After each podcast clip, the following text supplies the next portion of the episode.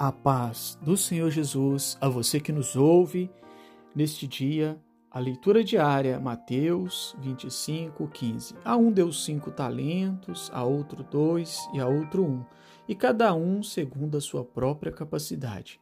Deus tem nos dado talentos, de acordo com a capacidade de cada um. Mas nós não podemos nos acomodar com aquilo que nós recebemos. Nós devemos granjear outros talentos, outras dádivas de Deus, porque Deus é riquíssimo em abençoar.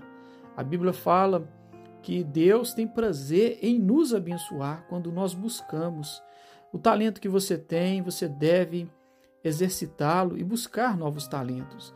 E não ter a conduta daquele servo que recebeu um e o misturou e o guardou e o escondeu na terra.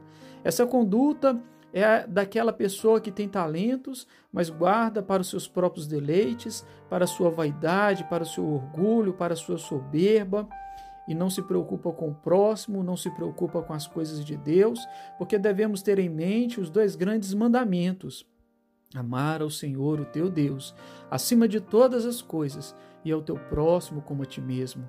E como é que nós granjeamos estes talentos? Quando nós fazemos o bem ao próximo, quando nós damos comida ao faminto, água ao sedento, quando nós visitamos o enfermo. E às vezes, o mais importante de tudo isso, nem sempre é o gesto que as pessoas veem, mas sim aquilo que Deus vê. E nós podemos exercitar muito mais esse talento na oração, porque a oração ela transporta barreiras.